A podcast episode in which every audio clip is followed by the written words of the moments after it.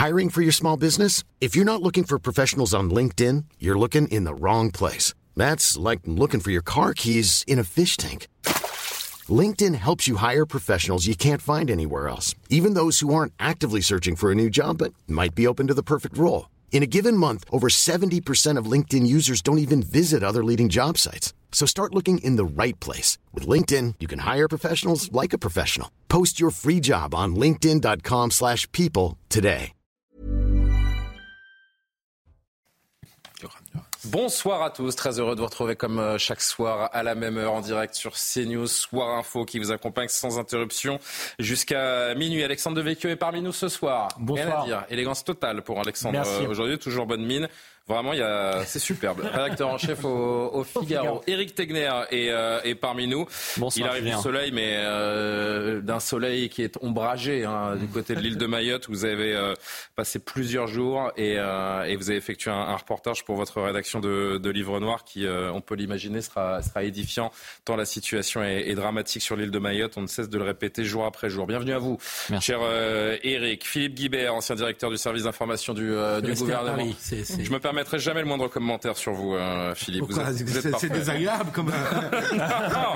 Euh, Karim Abrik, c'est- Karim Abrik, bien sûr que j'aurais dû présenter en Mais non premier. en plus, plus. hein. Je suis vraiment euh, indigne. Bravo Karima, merci Ouais, d'être d'être présente, journaliste bien sûr pour euh, pour CNews. Kevin Bossuet, Bonsoir, professeur Julien. d'histoire en région parisienne. Merci d'être euh, présent. De toute façon, vous faites, euh, vous, avez une sorte d'uniforme. hein. Vous êtes toujours Oui, en noir et blanc, j'ai remarqué. Toujours. Oui, mais c'est bien, c'est bien. Comme ça, on sait à quoi s'attendre. Merci à tous les cinq d'être euh, présents. Merci surtout aux téléspectateurs, bien sûr, de nous rejoindre pour commenter euh, l'actualité euh, qui euh, démarre avec le mouvement des, des agriculteurs, ce mouvement de contestation qui a beau s'être étiolé, oui, un petit peu depuis quelques semaines. Un regain de mobilisation n'est pas du tout une hypothèse à exclure. La colère n'est pas retombée, elle n'est pas éteinte. Les exploitants sont déterminés à maintenir la pression pour accélérer la validation des fameuses mesures annoncées il y a une quinzaine de jours. Le gouvernement a déjà annoncé plusieurs mesures de soutien économique, de simplification administrative, mais les organisations professionnelles réclament d'aller plus vite, plus loin et euh, de voir des, actes après ces euh, belles paroles gouvernementales. Un mouvement qui semble reprendre de plus belle, notamment dans le sud de la France, où il avait euh, commencé déjà il y a une quinzaine de jours, trois semaines, direction le Tarn, Montauban.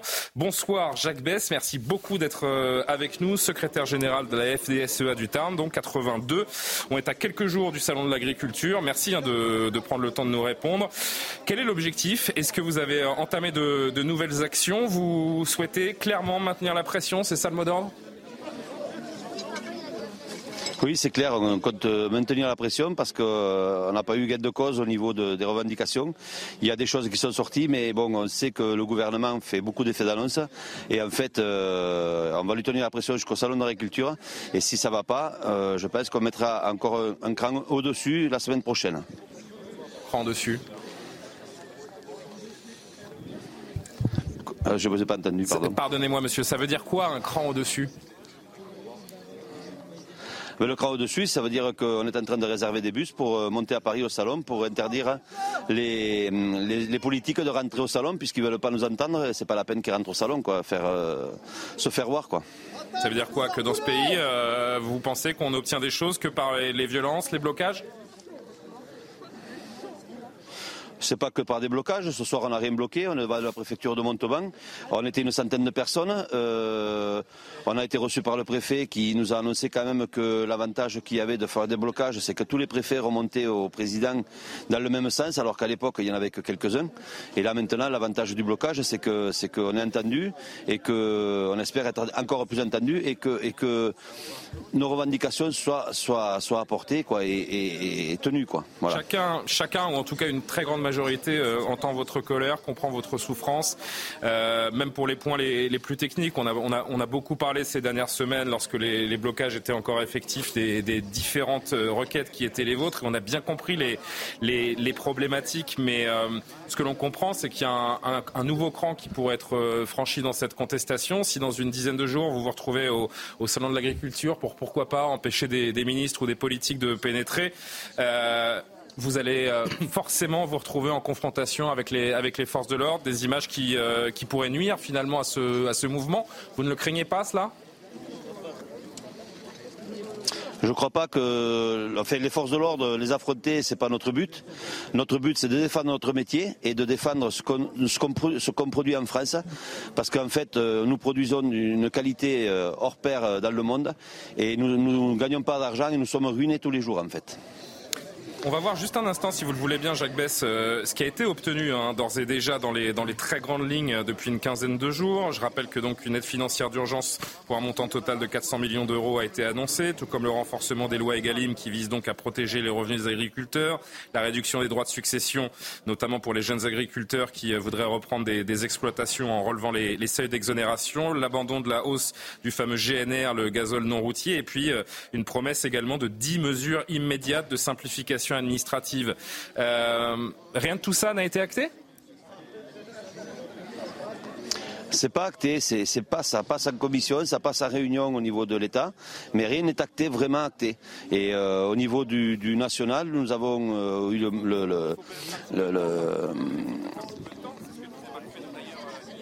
Les agriculteurs sont entendus, ils demandent juste un petit peu de patience. Non, mais ça fait, ça fait très longtemps qu'on leur dit que ça va pas. Euh, 2022, on a une sécheresse terrible. Euh, 2023, il y a eu des intempéries. Il y a le, les, les Pyrénées-Atlantiques euh, orientales, pardon, qui sont euh, dans une sécheresse pas possible. On alerte le gouvernement depuis des années et des années. Personne ne nous écoute. Alors maintenant, je veux dire qu'à force qu'on le dit, euh, il faut se réveiller. Et c'est pas, c'est pas, c'est sûr que c'est pas en 15 jours qu'on le fait, mais il aurait dû démarrer avant, quoi. Bon, je résume donc ce que, ce que vous nous avez dit il y a, un instant. Si, euh, si des mesures encore plus concrètes et, rapides n'interviennent pas, vous êtes donc prêt avec euh, d'autres agriculteurs et, notamment la FDSEA, puisque vous la représentez euh, ce soir, à monter sur Paris et accentuer la pression d'ici le salon de l'agriculture. C'est bien cela tout, tout, à fait, tout à fait. Et euh, on a déjà fait les devis pour les bus et on est prêt à, partir vendredi soir pour être de bonne heure à, Paris euh, samedi matin pour, pour, pour bloquer M. Macron qui n'ira pas au salon de l'agriculture puisqu'il ne veut pas faire ce qu'on ce qu'on lui demande. Quoi. Voilà. Ah, vous annoncez déjà que vous allez empêcher le président de la République d'entrer au salon de l'agriculture le week-end prochain? Ben, c'est le but du jeu. C'est, si lui peut rentrer au salon alors qu'il ne nous écoute pas, c'est pas la peine qu'il y aille. Si c'est pour se faire avoir, euh, c'est pas la peine. Quoi. Euh, si vous avez une petite minute, peut-être qu'on peut apporter un ou deux commentaires en, plateau et puis vous aurez le mot de la, conclusion si vous le souhaitez, euh, Monsieur Bess. Alexandre Devecchio, ce qu'on entend chez ce monsieur et, chez tous les agriculteurs, euh, c'est évidemment une très très grande détermination et un, et un jusque-boutisme désormais affiché jusqu'au boutisme. Euh, ils veulent dans le sens où ils veulent aller euh, jusqu'au bout de, de, leur, euh, de leur lutte pour avoir gain de cause. pour l'instant, c'est un mouvement qui reste relativement pacifique. Et même si Mais on voit bien qu'ils sont prêts à enclencher la. Ils sont prêts à empêcher le président, le hein. président de la République de rentrer au, au salon de l'agriculture. Peut-être qu'ils vont trouver une manière non violente de, de le faire. Si c'est le cas, ce sera un symbole extrêmement fort. On, verra. Il y a effectivement eu une forme de jurisprudence avec les gilets jaunes qui ont fini par obtenir euh, des, choses euh, grâce à la violence, euh, si j'ose dire. Mais je, dirais que les agriculteurs ont été très raisonnables pour le moment. Il, faudra peut-être les écouter. Trop raisonnables, et même, les, et même les gilets pas trop raisonnables. Ils ont, ils ont, ils ont, ils ont raison de faire les choses progressivement. Je crois que c'est aussi ce qui leur a permis d'agréger un fort soutien un, fort soutien euh, euh, populaire euh, en, en, réalité. Mais même pour les Gilets jaunes, il y a eu de la violence et il y a eu un chèque derrière. Mais je crois que là où ils placent les responsables politique devant leurs responsabilités, c'est qu'ils veulent pas un chèque, les agriculteurs. Ils, ont, ils veulent vivre euh, de leur travail. Or, on est dans un système mondialisé, européanisé, qui ne le permet plus. Donc, c'est un changement de logiciel qu'ils demandent, ce que demandaient aussi, d'une certaine manière, euh, les, Gilets jaunes, mais de manière moins peut-être euh, cohérente, avec des porte-paroles moins habitués justement à, à la joute politique. Donc, on, on, va voir si le président de la République est capable de cela. ça dit beaucoup de je crois, sur la sourdité euh, des élites politiques qui sont enfermées justement dans ce logiciel européiste depuis des années et qui ne veulent pas euh, en sortir. Mais on voit bien que ça ne peut plus tenir, puisqu'au-delà des, des, agriculteurs, je crois qu'il y a toute une partie de la population qui ne comprend plus ce système où des gens qui travaillent dur euh, ne gagnent pas bien leur vie plus, ne comprennent plus non plus pourquoi on nous parle d'écologie sans arrêt et qu'on fait venir des produits euh, de l'autre bout du monde. Pourquoi cette concurrence euh, totalement euh, faussée? Parce que c'est la même chose dans l'industrie avec des hmm. délocalisations, des usines qui ferment. Donc on arrive au bout du bout d'un système. On va voir si Emmanuel Macron finalement en fin de mandat prend le faire un, un changement de cap à 180 degrés. Philippe Guibert. Bon, je crois que c'est de bonne guerre que les agriculteurs utilisent la vitrine du salon de l'agriculture, où il y a traditionnellement une forte présence et présidentielle et ministérielle, pour faire valoir leurs revendications. Ça va être chaud le salon de l'agriculture. Hein. Et qu'ils mettent la pression sur l'exécutif, sur la partie, si j'ose dire, française des promesses qui leur ont été faites. Hmm. Euh, parce que l'autre partie qui est assez stratégique, qui est la partie européenne, je pense notamment aux, accords avec l'Amérique du Sud, dit Mercosur. Là, l'exécutif est face à un mécanisme européen où les pays européens sont en profond désaccord, à commencer par l'Allemagne, qui, elle, en ce moment est en pleine crise économique pire qu'en France et qui compte sur cet accord commercial de libre-échange avec l'Amérique du Sud pour relancer ses exportations parce qu'elles sont en train de dégringoler en Chine. Donc, je trouve que c'est très bien que euh, les agriculteurs profitent. Après, euh, je ne sais pas ce qu'ils feront exactement le, jour de l'avenue du président de la République. Je ne souhaite quand même pas qu'ils empêchent le président de la République de, de, de, de bah, C'est pas ce que nous a dit M. Bess il y a un instant. Hein. Oui, mais moi, à titre en tant que citoyen, je trouve que le président de la République euh, doit pouvoir venir au salon de l'agriculture. Qui profite de cette période pour mettre la pression, je le comprends très bien. Sur l'aspect européen, on aimerait que l'exécutif nous en dise plus parce que là, c'est beaucoup plus compliqué. Il y a vraiment une menace sur ce salon de, l'agriculture. On le, comprend bien. Le gouvernement est assis sur un, sur un volcan. Arnaud Rousseau, le président de la FNSEA, a lui aussi euh, rappelé que des, actions étaient euh, très sérieusement envisagées autour du salon de l'agriculture qui démarre, donc je le répète, le 24 février.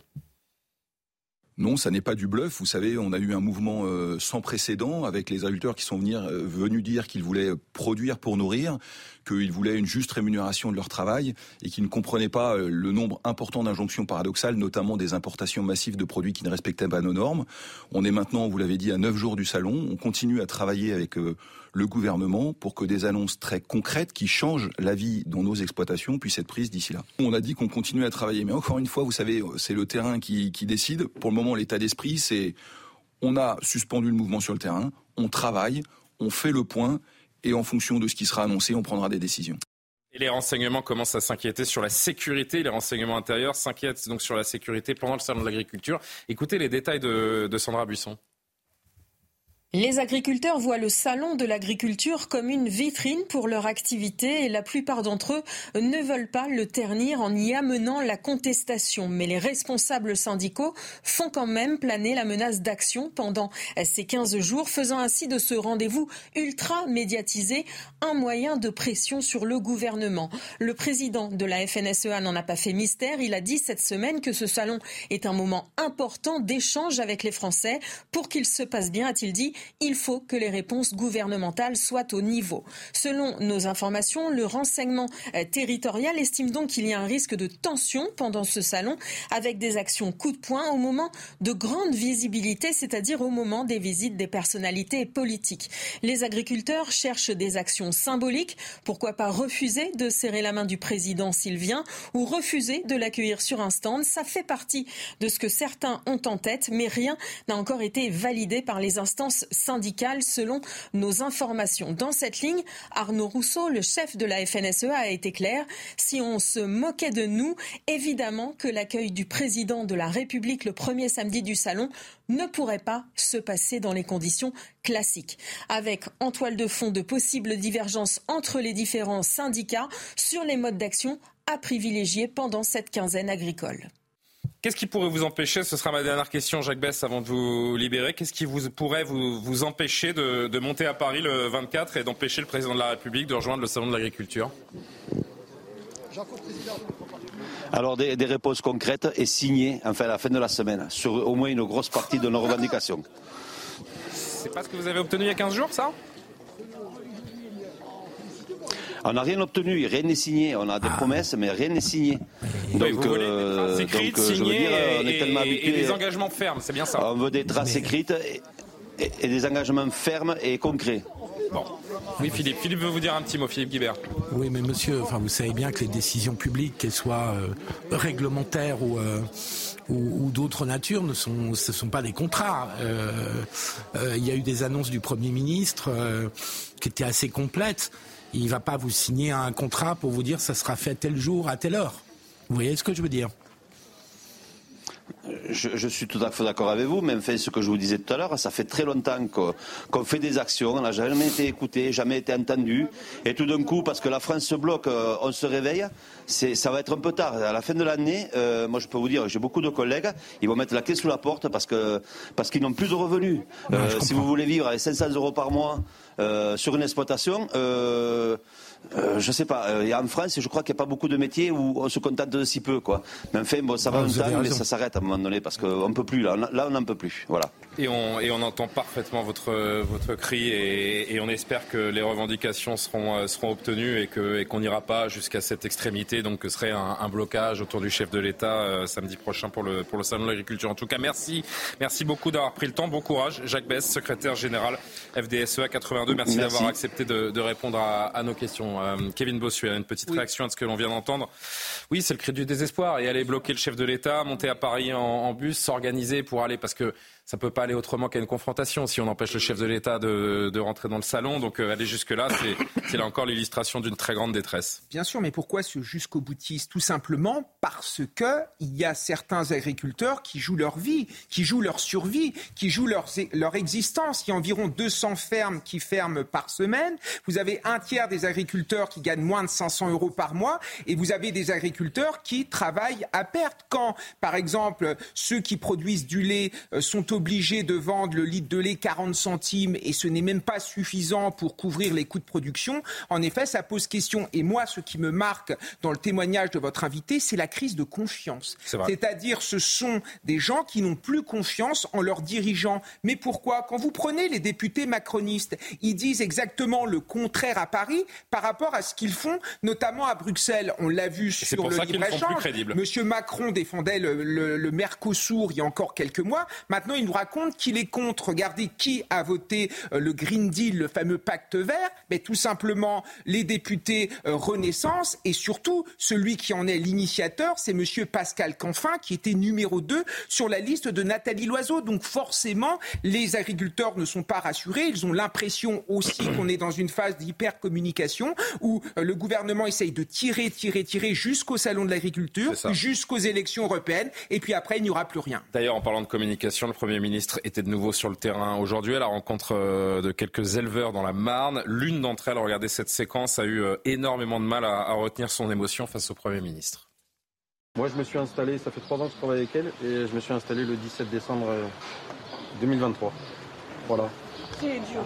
Il faut nous écouter. Je sais, je suis là pour ça.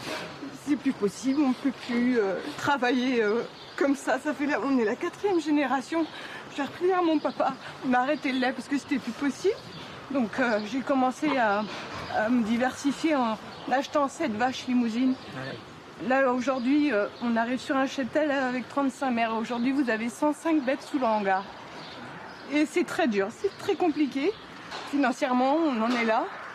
Euh, il faut trouver une solution. Nous, les petites exploitations, on craque et on a besoin de, de, vous, de, nous, que vous nous entendiez et on a besoin d'aide. Je suis là pour ça. D'abord, merci pour votre euh, franchise. C'est pas simple avec tout le monde euh, autour. Je sais que c'est dur, c'est aussi sur le terrain en, étant en contact avec vous qu'on identifiera les bonnes solutions. On a commencé à prendre des mesures, je vais y revenir tout à l'heure. Oui. Et on va y arriver. On espère, mais il faudra que ce soit très rapide. on, a déjà, on a déjà annoncé certaines mesures. Je sais, je fais et ça va... je suis de très près, enfin, on suit de très près tout ça. Et, euh, Néanmoins, c'est pas dans trois mois, c'est pas dans quatre mois, c'est pas dans parce que dans quatre mois, ça fait déjà, ça fera déjà cinq mois qu'on n'aura plus de salaire. Ah, c'est vrai qu'il est loin de Bruxelles, là, hein, euh, Gabriel Attal, Eric Tegner. Il ah ben, faut se rappeler d'ailleurs que Gabriel Attal a été nommé Premier ministre d'abord pour éviter une défaite aux élections européennes. Donc il faut voir son déplacement à l'aune de, cette échéance. Et comme disait Kevin, effectivement, le 10 juin, ça sera terminé. Euh, Gabriel Attal, c'est l'homme qui a dit que le Mercosur n'aurait pas lieu. Eh bien, à partir du 10 juin, ça sera un menteur tout simplement. Parce que, vous savez, les dirigeants européens de la Commission européenne, ils ont peur aujourd'hui, parce que c'est une révolte qui est au niveau européen, et ils ont peur justement qu'il y ait une montée du, du populisme à ce niveau-là. Moi, pour parler du salon de l'agriculture, j'ai envie simplement de rappeler que c'est le salon des agriculteurs. Donc à un moment donné, ils ont le droit d'exprimer aussi un mécontentement. On se rappelle d'ailleurs qu'en 2019, euh, Emmanuel Macron avait reçu euh, des œufs, d'ailleurs, un G2 euh, sur lui. Donc ils ont raison. Et d'ailleurs, cette date du salon de l'agriculture, elle n'est pas tombée la semaine dernière. Au moment de l'accord, il y a 15 jours, 3 semaines, quand Gabriel Attal leur a fait justement des, des, propositions, ils ont dit, bah, de toute façon, il y a cette échéance dans deux ou trois semaines. Et ils ont évidemment raison d'attendre des actes, parce que même avec des accords signés, moi je voudrais rappeler par exemple l'accord qui avait été fait et signé entre Elisabeth Borne et Gérard Larcher, président du Sénat, au mois de décembre dernier lors de la loi Asile Immigration. Ils ont demandé, vous savez, une loi sur la ME euh, au mois de janvier, ça a été signé, on est mi-février, plus personne n'en parle. Donc bien entendu qu'ils n'ont pas confiance aujourd'hui dans le gouvernement. Allez, dernier mot, et puis on va parler de cette grève SNCF qui a démarré ce soir et, et ces Français qui sont, pour beaucoup d'entre eux, qui souhaitent partir en vacances, bloqués et, et rester à quai, si je puis dire. Carrément, un dernier mot sur les agriculteurs. Oui, ben, je pensais donc à, à cette dame aujourd'hui euh, qui était dans, dans, un désespoir et on comprend, vous savez, ça me fait penser un peu à cette période des délocalisations, de cette désindustrialisation, notamment aux États-Unis dans les années 80, 90, cette fameuse promesse de mondialisation heureuse. On a vu euh, des gens finalement qui ont perdu leurs emplois. Il y a eu un grand désespoir et ça crée des fractures qui durent encore aujourd'hui des mhm. séquelles, si on veut, dans la société. Et quand je regarde le secteur de l'agriculture, euh, on, le voit aujourd'hui, la France, il y en a plusieurs, mais c'est à l'agonie. Il faut faire quelque chose. Et je suis d'accord qu'il faut repenser même au, fameux logiciel parce que c'est un peu partout. Hein. Je regardais pas plus tard qu'aujourd'hui, que ce soit en Inde, aussi, il y a une révolte des agriculteurs. C'est européen et c'est presque mondial aussi. On l'a vu en Grèce, on l'a vu en Espagne, on le voit en France. C'est-à-dire que cette logique de, du, euh, du bas coût, de, de ces... Moi, je, suis pour le libre-échange, mais il faut que ce soit complémentaire. Il faut soit pour des produits... Euh, c'est très bien qu'on ait accès à toutes sortes de choses, mais il faut protéger effectivement cette agriculture euh, cette souveraineté de, l'agriculture française. Et ça a un prix partout.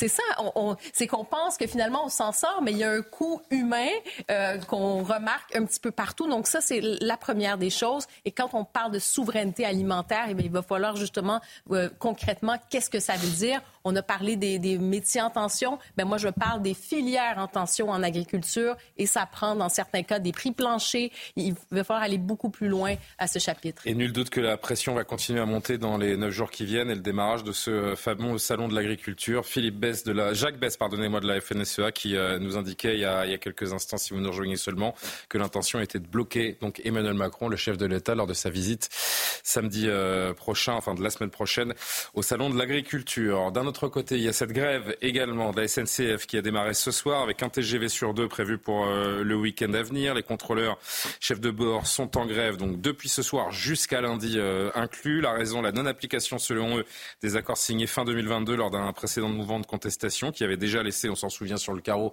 près de 200 000 Français pour les départs en vacances. Cette fois-ci, ce sont donc les vacances d'hiver qui sont affectées. Mathieu Devez, vous êtes euh, pour CNews à la gare Montparnasse au sud de, de Paris où les premiers euh, voyageurs déçus sont, sont arrivés. Quelle est l'atmosphère sur place et quel est l'état du trafic surtout? Écoutez, cher Julien, beaucoup de lassitude ici, gare Montparnasse, pour ces voyageurs qui aussi entre dépit et résignation. Car par exemple, la liaison Paris-Bordeaux ici est très impactée avec plus de 60% des trains qui ont été annulés. Priorité a été donnée par la SNCF à l'axe sud-est et au trajet vers les Alpes. Alors forcément, beaucoup de voyageurs ont vu leur train annulé et certains ont dû prendre un autre billet à la dernière minute. Je vous propose d'écouter ces témoignages recueillis ce soir. Ras-le-bol, surtout pendant les périodes de vacances scolaires. Je devais partir demain soir et le train est juste simplement supprimé. Donc je suis obligé de partir un jour plus tôt, d'emmener mon travail dans mon sac à dos. Eh je devais prendre le train demain et comme mon train a été annulé à cause en raison des grèves, je dû partir aujourd'hui. Mais du coup, j'arrive le soir, je dois aller récupérer les clés, c'était pas le logement prévu. Si on pouvait épargner les vacances, c'est vrai qu'on le demanderait. La grève des contrôleurs a débuté ce jeudi dès 20h. Elle se prolongera jusqu'à lundi inclus 8h. Et selon la SNCF, elle l'assure, toutes les régions seront desservies avec en moyenne un TGV sur deux. Mathieu Devez avec Fabrice Elsner à la gare Montparnasse en direct, donc dans le 14e ou 15e euh, arrondissement, la gare Montparnasse 14e. Hein. C'est une tradition, tiens, Eric Tegner, puisque vous m'avez aidé. Dès qu'il y a des vacances, il y a la grève à la SNCF, une tradition dont se passerait bien ces, ces voyageurs, notamment, que nous avons interrogés. C'est simple, depuis 2002, il y a eu 14 mois de décembre qui ont été euh, bloqués par la SNCF. Depuis? Depuis 2002. 14, mois de décembre ont été bloqués depuis 2002 J'avais la même. Euh, donc, ah donc c'est énorme. Alors que dans le même temps, il faut signifier que depuis 2022, c'est une augmentation d'1,5 milliard d'euros de masse salariale pour la SNCF. En fait, on parle de, de sujets de la SNCF juste après les agriculteurs, les agriculteurs qui gagnent 500 ou 600 euros euh, par mois. Euh, il faut signifier qu'en en, fin de carrière, un contrôleur aujourd'hui gagne 3400 euros net. C'est énorme. Si on compare avec l'Italie, c'est 2400 euros net. Donc on a ça, 37 jours de grève sur la seule année 2023, comme vous eh. C'est énorme. Donc ils sont en train de prendre effectivement en otage. Et en fait, ça signifie un peu, il y a deux France aujourd'hui. Hein. Il y a celle, vous savez, des gilets jaunes qui étaient obligés de bloquer les ronds-points un samedi parce qu'il fallait travailler du lundi au vendredi. Et étant donné qu'eux n'avaient pas de filet de sécurité, eh bien, il n'y avait que le samedi pour le faire. Et il y a cette France-là qui se croit encore il y a 40 ans, qui a eu des droits parce qu'effectivement, il y a 100 ans, eh bien, être cheminot, c'était, c'était dur, c'était compliqué, il y avait une pénibilité. Et qu'aujourd'hui, par une logique d'individualisme, eh bien, sont en train de prendre un otage des gens. Alors, dans le même ce, temps, ce, ce, mouvement, il n'est pas justifié, Mais bien sûr, et on est en train de nous vendre le fait que pour des raisons écologiques, il faut arrêter de prendre l'avion, il faut arrêter de prendre la voiture. Mais demain, il va y avoir une désaffection massive vis-à-vis du train. Et on ne parle pas simplement des grèves, on parle effectivement aussi. Vous pensez qu'il n'y a rien à changer pour ces, pour ces personnels euh, je sais pas, par exemple, d'augmenter les, les, chefs de bord, comme, euh, comme on dit, ou, Plus 20% d'augmentation. Euh, il y a des choses à changer en urgence, il y a des violences dans les, dans les transports, des agressions qui, bah. qui explosent également. Enfin, j'essaie de, vous voyez, j'essaie de, de contre-argumenter, vous, le, vous l'entendez bien, parce que c'est vrai que se plaindre et dire qu'ils sont tout le temps en grève, que c'est une tradition, que c'est un marronnier, bon, ça on l'entend partout et on n'avance pas beaucoup. Non mais Julien, je suis désolé, en trois ans, ils ont une augmentation de leur salaire de 19% et il faut ajouter les primes. À un moment, je pense qu'ils ont eu quand même euh, des euh, acquis euh, largement consolidés. Mais j'aimerais revenir sur ce qu'a dit Eric. C'est assez grandiloquent. Dire, en 1936, la, la gauche se battait pour que les salariés aillent en vacances. Aujourd'hui, elle se bat pour que les salariés n'aillent pas en vacances, puisque en effet euh, la gauche, enfin la gauche syndicale, bloque en effet les gares. Mais surtout, ce qui est insupportable, c'est que la France est championne euh, de la grève, c'est-à-dire qu'il y a des chiffres euh, qui sont tombés. Je veux dire, en, France, c'est 114 jours de grève par an pour 1000 salariés. Si vous prenez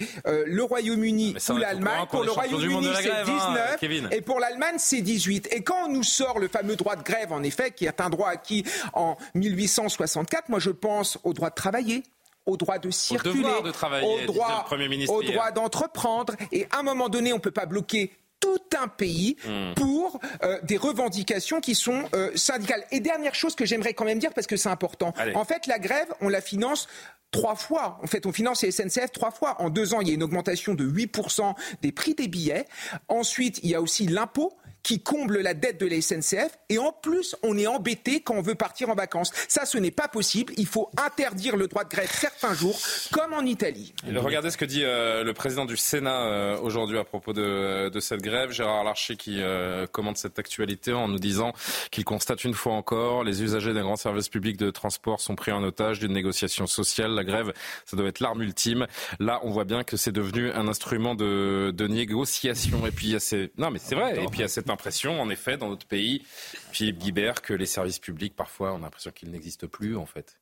Et qu'on se demande vraiment ce qu'on fait de nos impôts dans ce pays. Enfin là, ça n'a rien à voir avec nos impôts. Euh, non, mais c'est un, commentaire global que j'apporte, vous l'entendez. la SNCF fait des, des, bénéfices en 2022, en 2023. Donc là, c'est pas nos impôts. Enfin, même si effectivement sur la dette de la SNCF, l'État y contribue. Bah euh, je, serais, je serais plus nuancé sur deux points. Euh, d'abord, les revendications des contrôleurs euh, notamment en termes de sécurité, de, violence dans les. Enfin, je veux dire, tous les agents de privé et public constatent une tension dans la société, une violence dont on parle à longueur d'années sur ces plateaux, et que les contrôleurs qui sont parfois confrontés euh, aient des revendications sur ce point, ça ne me paraît pas, euh, ça ne me paraît pas tout à fait scandaleux. Là où je, où je, en revanche, je serais un peu plus critique, c'est que je pense qu'en effet, des syndicats ne peuvent pas euh, utiliser de façon extrêmement récurrente les périodes de vacances pour déclencher une grève. Ça, je trouve que c'est pas correct et je trouve que pour l'image des syndicats, qui est déjà un peu mal en point en France, hein, parce que on le voit dans d'autres mouvements sociaux, les syndicats sont souvent contourné par la base. Je trouve que pour l'image des syndicats auprès des Français, parce que les gens qui partent en France sont des salariés aussi, je trouve qu'il faudrait quand même trouver d'autres solutions que de mmh. bloquer, pas toute la France, parce que c'est pas toute la France qui est bloquée, mais de trouver d'autres solutions que d'emmerder le monde euh, de cette façon. Et puis de l'autre côté, vous avez le président de la contre-productif. Vous avez le PDG de SNCF Voyageurs qui, qui rappelle encore aujourd'hui, Christophe Faniché, on va l'écouter, que eh la SNCF a répondu euh, aux demandes, en tout cas selon la SNCF, bien sûr. La grève d'aujourd'hui, pour moi, elle est, incompréhensible, tout simplement parce que, bah, vous le rappelez, en décembre 2022, il y avait déjà eu une grève avec des chefs de bord. On avait réuni les quatre organisations syndicales, on avait pris des engagements, et aujourd'hui, les engagements, ils sont tenus. Tous les engagements sont tenus. Donc elle n'est pas légitime, cette grève? Non, je dirais que cette grève, elle est, ni elle est incompréhensible, et surtout, elle est incomprise des Français. Est-ce qu'il faut aller jusqu'à interdire les grèves des transports pendant les vacances? Peut-être. Moi, je fais partie comme ça, comme ça se fait en Italie, par exemple. Le problème, c'est que je fais partie de ceux qui ont longtemps, euh, même à droite, euh, je, des rares qui a plutôt défendu la, SNCF, mais je, je défendais l'outil euh, qu'est la SNCF, parce que je pense que c'est important pour le coup qu'on ait un service public euh, du rail, et je, je crains qu'un jour ou l'autre il soit totalement euh, privatisé, et je ne pense pas que la concurrence dans ce secteur-là soit une bonne chose, que l'usager euh, y gagne. Malheureusement, ils creusent leur propre tombe, parce que ça devient euh, complètement... ça devient indéfendable. Ça devient un peu indéfendable. Moi, je, je trouve, Eric rappelait certains chiffres, ils commencent quand même à 2500 euros, ils commencent leur carrière à 2500 euros c'est quand même pas mal. C'est mieux qu'un journaliste, par exemple. Je dis ça sans, jalousie sociale, mais je pense que c'est pas les plus à plaindre. Si on prend par exemple euh, par rapport aux policiers, euh, c'est pas les fonctionnaires. On parlait d'insécurité, c'est pas les fonctionnaires les moins bien traités. Par ailleurs, dans cette histoire, juste un mot, euh, ils ont fait un préavis de grève qui court jusqu'au 9 septembre, c'est-à-dire le lendemain de la cérémonie de clôture des Jeux paralympiques. Donc là, il y a vraiment un instrument de chantage. C'est pour ça qu'ils obtiennent, qu'ils obtiennent autant. Et je trouve que là, c'est pas, c'est pas très sport mais et, pas très, et, pas très fair play. La plus grande euh, pour, euh, pour le pays. Euh, il nous reste peu de temps, Karima. Un dernier commentaire? Oui, mais il faut quand même faire attention à ce fameux pouvoir de nuisance. C'est-à-dire, quand vous faites la grève, vous êtes dans ben une usine, une entreprise. Oui, ça gêne le patron, euh, ça force la négociation, mais quand on parle d'un service euh, essentiel, les transports, il y a des gens qui ont, qui ont besoin de, de transport justement pour aller travailler, pour aller avoir des, des soins dans des hôpitaux. Ils doivent pouvoir se rendre ici et là pour aller rejoindre leur famille. Donc, moi, évidemment, je, je défends le droit de grève. Ce que je déplore ici, c'est que je trouve que tout de suite, par exemple, sur les conventions collectives, quand vous signez des ententes de travail, comment se fait-il que moi, je le vois beaucoup en Amérique du Nord. Il y a le droit de grève, très, très bien. Mais on va avoir des ententes collectives, par exemple, pour un certain temps, pour trois ans, pour quatre ans. Ça assure une certaine stabilité. Comment se fait-il qu'on va être aux abonnés de la grève à tous les six mois ou à chaque année pour revendiquer toujours un truc? C'est ça que, que je trouve un peu où on peut prendre effectivement un peu en otage le public. Et c'est pas vrai qu'on est obligé de faire de la grève nécessairement pendant les périodes de vacances. Ça peut se faire aussi autrement. Donc, je pense qu'il faut faire attention attention parce que les Français sont attachés au droit de grève, mais il ne faut pas basculer non plus. Euh, et on voit à peu près maintenant ce qui, ce qui arrive, c'est que le, public n'est pas nécessairement euh, en faveur en ce moment. 23 heures, Barbara Durand pour l'actualité. On se retrouve tout de suite.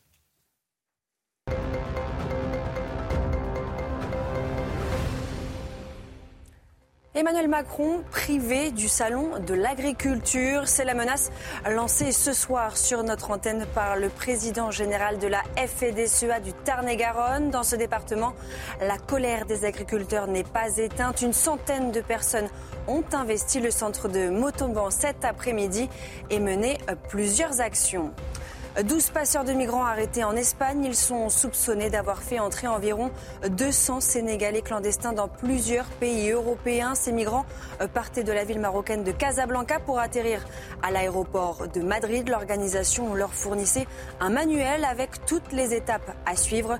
L'Espagne est aujourd'hui l'une des principales portes d'entrée de l'immigration clandestine en Europe. Enfin, la fin d'un long feuilleton, celui entre Kylian Mbappé et le PSG. Le capitaine de l'équipe de France a fait savoir à ses dirigeants qu'il souhaitait le quitter le club de la capitale cet été pour peut-être rejoindre le Real Madrid. Voilà pour l'essentiel de l'actualité. Une information qui nous a tous fendu le cœur et sur laquelle on, tentera de revenir Alexandre Devecchio, expert du, Paris Saint-Germain, euh, d'ici la fin de cette émission. D'ici là, parlons de Karim Benzema ah, si vous le voulez bien un instant, euh, parce que la plainte en diffamation de Karim Benzema contre le ministre de l'Intérieur Gérald Darmanin, qui avait affirmé, vous vous en souvenez, que le footballeur était en lien notoire avec l'organisation islamiste des Frères musulmans, a été classée sans suite. Euh, ça a été euh, classé sans suite mardi, mais le procureur général de la Cour de cassation, Rami l'a annoncé aujourd'hui. Pour mémoire, c'était sur le plateau de CNews hein, que ça s'était mm-hmm. passé. C'était le 18 octobre 2023. Écoutez ce que disait Gérald Darmanin depuis euh, quelques semaines. Mm. Je m'intéresse particulièrement, M. Benzema est en lien, on le sait tous, notoire avec les frères musulmans. Nous attaquons à une hydre qui sont les frères musulmans parce qu'ils donnent un djihadisme d'atmosphère, comme le disait Gilles Kepel. Par contre, si vous me dire que depuis 15 ou 20 ans, pour des raisons d'immigration, d'urbanisme, mm. d'intégration ratée, euh, de manque de fermeté, de moyens de services de renseignement, on a des difficultés comme toutes les sociétés occidentales, vous avez parfaitement raison, et c'est pour ça que je me bats tous les jours. Commentaire Alexandre. Euh, bon, alors fait déjà, deux décisions de justice favorables pour lui cette semaine. Hein. Ouais, félicitations à Gérald Darmanin qui pour une fois remporte un dossier. Je pense que c'est tellement rare qu'on peut le, le, le, souligner. Moi, d'un côté. Euh, je m'en réjouis plutôt parce que je pense que euh, Karim Benzema euh, euh, est porteur d'une idéologie malgré tout qui est délétère pour la France, d'une idéologie anti-occidentale, anti-française qui effectivement est proche de celle des, des frères musulmans. Maintenant, est-ce qu'il a un lien euh, organique avec les frères musulmans, j'en suis, euh, j'en suis pas sûr. Donc le, ministre de, l'Intérieur peut se réjouir de que la, plainte.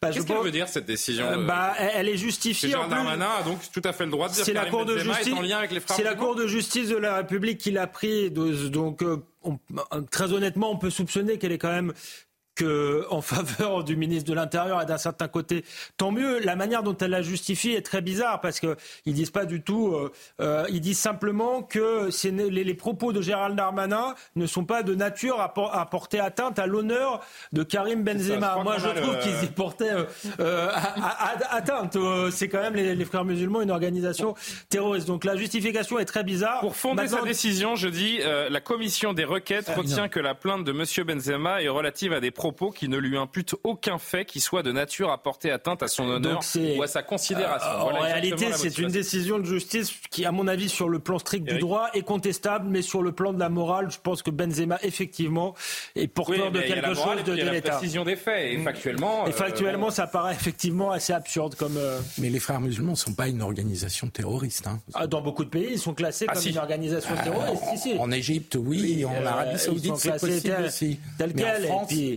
dans la bouche de Darmanin, on reconnaissait que c'était pas, euh, c'était pas flatteur pour Karim Benzema, que c'était de nature à porter atteinte à son honneur. Maintenant, je pense que, je, pense qu'il fait pas partie euh, de, l'organisation, mais qu'il est quand même porteur de cette euh, idéologie-là, et donc tant mieux si, si voilà, si Darmanin a eu, gain de cause dans. Eric Segner. C'est vrai que si on retrace un peu l'itinéraire de ce type d'accusation, il faut se rappeler du militant Damien Rieu, qui avait été le premier en fait à à, porter ce type d'accusation à l'égard de, Karim Benzema. Euh, d'ailleurs, c'est intéressant parce que Gérald Darmanin a quasiment repris mot pour mot les accusations euh, qu'avait portées à l'époque Damien Rieu. Et pour le coup, Damien Rieu, la plainte de Karim Benzema contre lui avait été jugée recevable. Donc là-dessus, je rejoins complètement ce que dit Alexandre Devecchio. Mais dans le même temps, Damien Rieu, c'était euh, il y a cinq mois a gagné son procès euh, contre Karim Benzema. Donc cette décision était très intéressante parce que pour le coup, c'était un jugement euh, sur le fond qui considérait que, euh, en tout cas, il n'y avait pas de diffamation propre à, à ce niveau-là. Moi, ce que je voudrais simplement dire, c'est que les frères musulmans, c'est pas fondamentalement une, organisation organique, etc. C'est quelque chose de beaucoup plus diffus. C'est le principe même des frères musulmans. C'est l'islamisme qui est euh, partout, qui aujourd'hui est dans nos universités. Il faut savoir pour nos téléspectateurs qu'aujourd'hui, les frères musulmans sont d'abord présents dans les institutions européennes. C'est de nombreuses études qui le montrent, notamment celle de, Florence Bergeau-Blacker, qui est reconnue au niveau du, CNRS. Et donc, c'est quelque chose de diffus. Et donc, c'était là-dessus euh, euh, honorable de la part de Gérald Darmanin de pouvoir aussi rappeler. mais c'est vrai que parce que parce que Karim Benzema, faut dire, c'est un influenceur. Il y a énormément de jeunes aujourd'hui qui écoutent Karim Benzema, qui le regardent. Ce que, ce que je me dis, c'est plutôt de, se, focaliser sur Karim Benzema et cette question. Euh, c'est plutôt la question de l'influence auprès de la jeunesse des frères musulmans, qui très globalement, qui, devrait nous alerter euh, et sur lesquels nos, les pouvoirs publics devraient se concentrer. Juste un mot pour rebondir sur ce qu'a dit Eric, qui est tout à fait juste dans la description de ce qu'est les frères musulmans. Le problème, c'est que de la manière dont s'exprime Gérald Darmanin, et c'est ça qui est inquiétant, on dirait qu'il ne sait pas de quoi il parle. Ah, Parce qu'il parle de liens comme si euh, il était membre d'une organisation et, et effectivement, vous avez raison si c'est dans le sens, c'est quelque chose de diffus, une nébuleuse, euh, ces propos peuvent être euh, justifiés, mais, mais on les comprenait pas comme ça. Donc il l'avait dit comme s'il avait des preuves. Et comme s'il avait des on preuves. On attendait aussi qu'il le montre. Oui, c'est ça, en fait. Et, donc c'est Philippe Guibert. J'étais en train de regarder le compte Instagram de, de Karim Benzema. On peut pas dire que ce soit un propagandiste. Euh, ah, il, pose en tenue euh, l'Arabie Saoudite. Oui, bah, il a signé dans un club saoudien. Euh, eh, je suis pas sûr que ce soit la plus grosse propagande. Cher Eric, si vous êtes, si vous connaissez un petit peu les différents courants de l'islamisme, vous savez que les frères musulmans, ils sont très, très, très, très malvenus en, Arabie Saoudite. bien sûr. Donc, euh, je, je Karim Benzema aussi maintenant. je, peux, euh, je me suis même dit que lui avait porté plainte Karim Benzema précisément parce que il est en Arabie Saoudite. C'est vrai, c'est possible aussi. Arabie Saoudite, ça porte atteinte à sa réputation. Donc, euh, parce que l'Arabie saoudite est en conflit ouvert, comme l'Égypte, avec les frères euh, musulmans. Euh, L'Arabie saoudite a porté le wahhabisme et le salafisme, mais pas du tout les frères musulmans. après, sur le fond, je trouve que sa réaction à Benzema était la mauvaise, parce qu'il aurait dû réagir publiquement, plutôt que d'aller porter ça devant la justice où juridiquement le truc était, euh, était euh, euh, mal parti et n'avait pas beaucoup de, de, de, fondement. Donc je trouve que Benzema, s'il s'est senti attaqué par euh, Darmanin sur le fait qu'il serait proche des frères musulmans, il fallait qu'il réagisse par euh, une interview, par un communiqué, pas par une plainte en diffamation. Après, je, je, je, trouve que de ce, la focalisation sur Benzema, je ne l'ai jamais comprise. Euh, je, je, pense qu'il a euh, ses croyances, sa religion, et puis ma foi, c'est un footballeur, c'est pas un intellectuel, c'est pas un, une personnalité qui nous donne. C'est le plus grand attaquant français peut-être de, l'histoire et vous pouvez pas, vous pouvez pas, empêcher les gens de. Oui, mais on peut pas avec une aura comme celle-ci, vous pouvez pas empêcher justement qu'il ait un retentissement au-delà du football. Qu'est-ce qu'il peut faire ou dire? On peut pas dire qu'il a été très présent dans le débat public. Ah non, non, non, mais moi je suis pas, je suis pas de ceux qui clouent euh, Karim Benzema au pilori. Euh, je trouve que ça a toujours été un joueur de foot exemplaire et qu'il y a certaines choses qu'on lui reproche qui sont pas forcément très justifiées, mais ça c'est vraiment. Si on veut aller au bout du sujet, c'est un post Instagram qui se réjouissait de la mort, je crois, c'était de Samuel Paty à l'époque. Et c'est là-dessus d'ailleurs que je le procès... Je suis pas sûr Karim Benzema non, je crois pas. Je suis pas sûr qu'on parle. Je crois pas, je crois pas. Vérifiez, mais, mais faites attention à ce qu'on dit. Hein. Ouais, je suis pas sûr qu'il ait là écrit quelque chose sur la mort non, de Samuel Paty. Non, non, c'est pas lui. Qui était reproché. Non, c'est pas lui. C'est un autre joueur de football qui est dans un autre club, mais c'est pas Karim Benzema. Non, non. Donc, arrêtons cette fixation sur Karim Benzema, qui en plus a quitté euh, la France, qui joue en Arabie Saoudite, qui est en fin de carrière. C'est drôle, c'est qu'il s'intègre très mal en Arabie Saoudite. Il avait, quand il était arrivé, il avait expliqué quasiment que c'était son pays. Dans un pays euh, musulman. Voilà, et, que ça a l'air compliqué pour lui, comme quoi la France finalement c'est pas mal. Bon, euh, la question de la liberté d'expression dans notre pays, vous savez qu'elle nous tient à cœur sur, euh, sur cette antenne. Avançons, chers amis. Remise en cause donc la liberté d'expression par la décision du Conseil d'État de demander cette semaine donc à l'Arcom de contrôler non seulement CNews, mais peut-être tous les médias. Avant qu'on qu'on en parle ensemble, qu'on entende notamment François Jost, ce, cet éminent sémiologue qui était notamment l'auteur du, du, rapport euh, qui a été porté par euh, Reporters sans frontières pour saisir euh, le Conseil d'État. Écoutez d'abord l'historien Georges Bensussan, parce qu'il était sur notre plateau ce matin et c'est passionnant ce qu'il nous dit et son analyse. Il, il s'agit pour lui du symptôme d'une très grande panique en haut lieu, cette tentative de censure. Écoutez-le. On met en avant ces news au nom de la pluralité d'expression, alors que dans les médias publics, la pluralité d'expression n'est pas la règle. Je suis là pour en témoigner, d'une part. Et d'autre part, je crois que c'est surtout l'expression d'une panique en haut lieu. C'est-à-dire qu'il semble que du côté de la doxa, de la pensée conforme, de ce que Christophe Guy lui appellerait le monde des métropoles, eh bien ça panique beaucoup parce qu'on sent que du côté des opinions hétérodoxes, de ce qui s'oppose à la doxa, du côté des classes populaires, des petites classes moyennes, etc., on commence à parler, on commence à faire entendre sa voix. Et ça, c'est quelque chose qui est très mal supporté par la bourgeoisie culturelle qui domine très largement les médias publics. Une très intéressante analyse, je trouve, de l'historien qui, qui, met le doigt vraiment sur quelque chose d'important, c'est que dès qu'on bouscule en fait cette, cette doxa, on se retrouve dans le viseur. On se retrouve dans le viseur parce que la particularité de ces news, c'est de mettre en avant le réel. Un réel qui est complètement fantasmé par une partie de la gauche médiatique et une partie de la gauche culturelle. Et si aujourd'hui CNews est la cible de cette gauche-là, c'est parce qu'on entend ici des voix qu'on n'entend pas ailleurs. Regardez Georges Bensoussan. Qui lui a donné la parole? Personne à part des médias comme CNews. On l'a insulté, on l'a traîné dans la boue, alors que c'est un homme de gauche tout simplement parce qu'il dénonçait, notamment avec les territoires perdus de la République, la montée de l'islamisme au sein euh, euh, de l'école. Donc la vérité, c'est que le système est en train de paniquer, le système veut faire taire, et ça commence par quoi? Par un fichage. Moi, en tant que professeur d'histoire, ça m'interroge, ça me rappelle quand même certaines périodes de notre histoire, mais est-ce que vous vous rendez compte? Moi, professeur de la République, on va me ficher. On va me ficher où à droite, à l'extrême droite, à l'extrême gauche. Vous poser. Quand je raconte mon quotidien, euh, Julien, est-ce que mon quotidien est d'extrême gauche, est d'extrême droite, de droite, de gauche? Par exemple, parfois j'aime beaucoup Gabriel Attal, je dis du bien de lui. Donc dans ce cas-là, je vais être considéré ah, comme macroniste. Parfois je dis du bien de Bardella, parfois je dis du mal de Marine Le Pen, parfois je dis du bien de... Mais on n'y comprend rien. Enfin, on est des personnalités qui avons des convictions singulières et on ne peut pas nous ranger dans des cases. Moi, je trouve trouve ça très très grave. Je trouve que c'est un recul de la liberté. Je pense que c'est un recul de même l'état de droit, je le dis, et j'ose espérer que l'ARCOM va vite le comprendre et ne va pas appliquer bêtement une décision, en effet, qui est bah, contestable. et je pense qu'ils sont à l'ARCOM, ils sont pas en train de se demander s'ils vont appliquer la décision, ils, sont en train de se demander comment ils vont ah, euh, l'appliquer. Parce que c'est inapplicable en fait. Parce que c'est inapplicable par définition. Deux réactions politiques avant de poursuivre la, la, conversation et de vous faire entendre François Jost qui a été euh, exceptionnel. Je vous avoue, je l'ai eu en prof à la fac, euh, ah, François Jost. Je finissais mes nuits euh, pendant ces pendant ces cours tellement c'était passionnant. Euh, Jordan Bardella. ah mais je m'en souviens. François Bardella. Ah, euh, c'est un peu gratuit. Qu'est-ce que j'ai dit, François Bardella François Jordan. Vous voilà. L'Arcom doit mettre fin à l'entre-soi du service public. Si ce contrôle renforcé est exercé sur CNews, il doit l'être pour le service public. On ne peut pas imposer un contrôle strict à une chaîne privée et dans le même temps laisser le service public dans un entre-soi permanent qu'aujourd'hui personne ne peut contester. L'ARCOM doit mettre fin à l'entre-soi du service public. Bruno Retailleau, le patron des sénateurs LR, cette décision ne doit visiblement rien au hasard. D'abord parce qu'elle intervient auprès de l'ancienne ministre, euh, auprès de l'ancienne ministre de la Culture euh, auprès de l'ancien ministre de la Culture, a évoqué par deux fois la possibilité de ne pas renouveler la fréquence de CNews. Ensuite, parce qu'elle s'inscrit dans un mouvement plus large visant à engrillager les expressions. Il faut être aveugle pour ne pas voir qu'aujourd'hui, de nombreuses institutions donnent le sentiment aux Français d'agir non pas avec eux, mais contre euh, eux. Philippe Guibert. Bon, c'est une histoire de fou, en fait, cette affaire. C'est qu'on partage plus leurs valeurs, on est mis au banc. Euh, c'est une affaire de fou parce que et c'est là où Georges Bensoussan touche très juste dans le côté panique.